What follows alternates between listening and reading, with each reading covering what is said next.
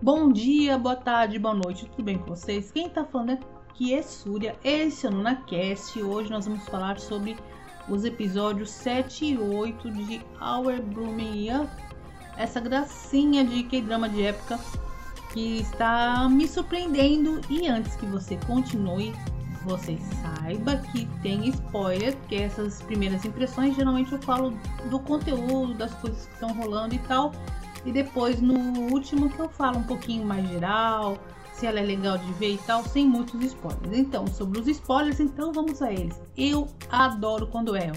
Verdade, verdade, assumo, adoro.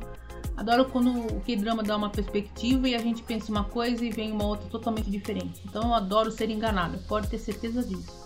E uma das enganações, surpresas, digamos assim, foi a carta que é o namorado, que não é namorado né, da nossa Min Jae, né, deixou, falando, ai, porque o nosso amor, eu me matei, porque eu não, blá blá blá blá.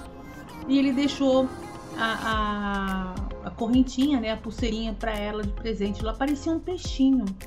Gente, parecia um peixinho. Eu tô ficando maluca, ou não, né, a pulseirinha de Jade. E tem mais mistério que acabou ocorrendo. E essa cartinha foi interessante porque deixou o nosso querido Leon eh, ciumento, né? O Leon ficou ciumento aí, ficou tudo, ai, você me traiu, ah. Não, realmente, vai. Comeu chata a situação. Mais uma fake news, né? Que entra na conta aí. O episódio 7 foi mais light, eu achei. Não teve muitas revelações, a não ser o fato de que ele ficou com ciúme e chutou ela para fora e ela não sabia onde ir e tal. E o finalzinho que foi fofo, a cena das cadeiras lá, ela xingando ele e tudo mais. Então valeu mesmo pra ciumeira. Agora, o episódio seguinte, que realmente foi mais surpreendente, que a gente teve aí algumas revelações extras. Então, por exemplo, a primeira revelação foi aí sobre o mestre, do nosso querido mestre do mestre, do rapaz que anda com, com a mãozinha de macaco o Kim Yoon-jin, Kim Yoon-jin, que anda com a mãozinha aqui, o macaco lá, que é todo divertido. Gente, tem um monte de gente que pode ser culpado nessa história aí. Eu ainda ponho, quer dizer, não põe a mão em ninguém, vai. Eu ainda acho que, sei lá, alguém. Ó, aquela hora que teve lá o jogo de polo, parecia jogo de polo, alguém foi lá vestido com a roupa vermelha ou azul, Gente, eu acho que foi uma das duas. Tava jogando lá polo.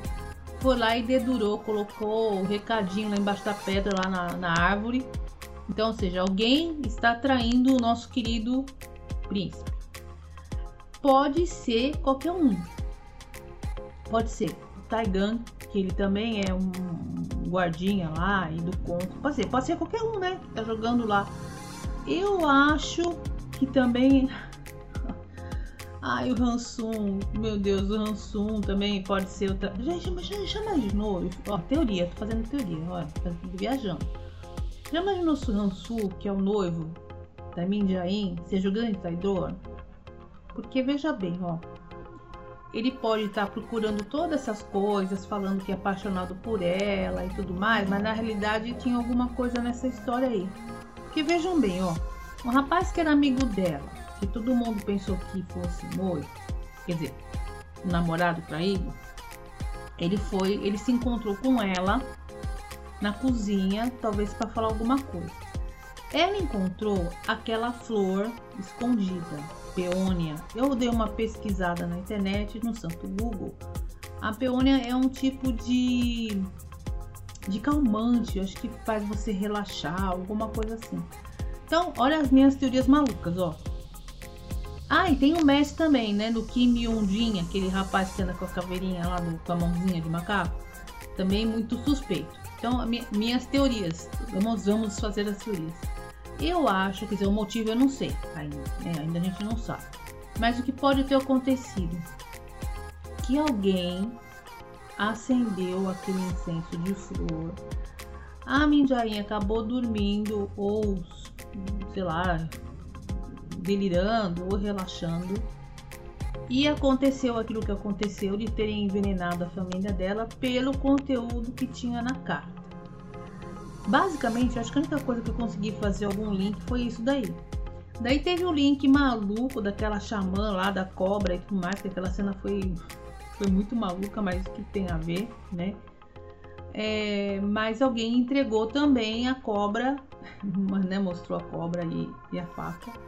E ela acabou se matando, falando da família aí que ia acabar. Que eu acho que, pelo que eu vi ali, eu acho que é o mesmo significado de cerejeira, né? Então, fazendo aquela coisa.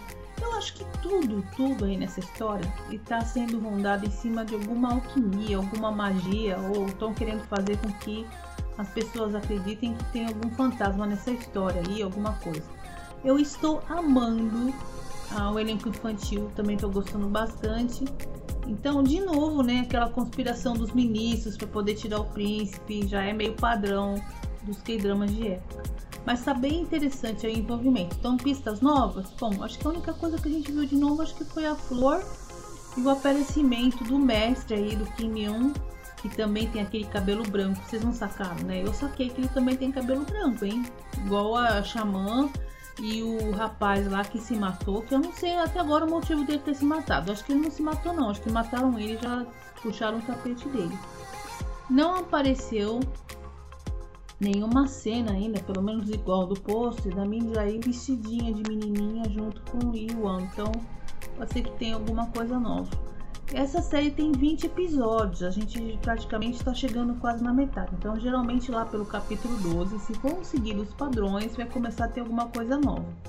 Eu particularmente gostei, apesar que o capítulo 7 não teve muita coisa a acrescentar. Mas Park Hyun-sik é sempre lindo, maravilhoso, interpretando bem, uma delicinha. A Jun Sonic também é uma graça, também estou gostando da interpretação dela bastante. Ela consegue também fazer a entonação da voz de menino, então gostei também, né? A Pio e o Jin, ela já não estavam conseguindo fazer tanto a voz de menino, mas eu acho que o lado dela é o mais cômico, então acho que não tem essa necessidade tão grande aí de você ter aquele vozeirão masculino, não é mesmo? Ah, o que mais? Acho que eu não esqueci de nada não. Tem algum traíra no meio do caminho, mas a gente vai descobrir mais pra frente.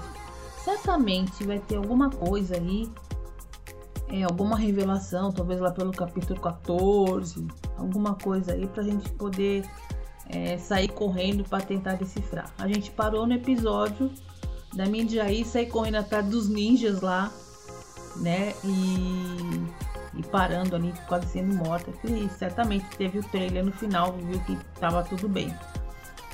Agora ela tem que provar que o que ela estava falando é certo e que tinha algum link da conspiração aí contra ele, que tinha alguma coisa a ver com o imperador, com a carta, com o fantasma, com a xamã e, e tudo mais. Bom, é isso. E o que, que você tá achando? Tá gostando? Quais são as suas teorias? Eu tô amando demais, tá bom? Então a gente se vê na semana que vem. Quem tá falando aqui é a Súria. Esse é o NunaCast, dentro do Momento Quebrando. Até o próximo episódio. Tchau!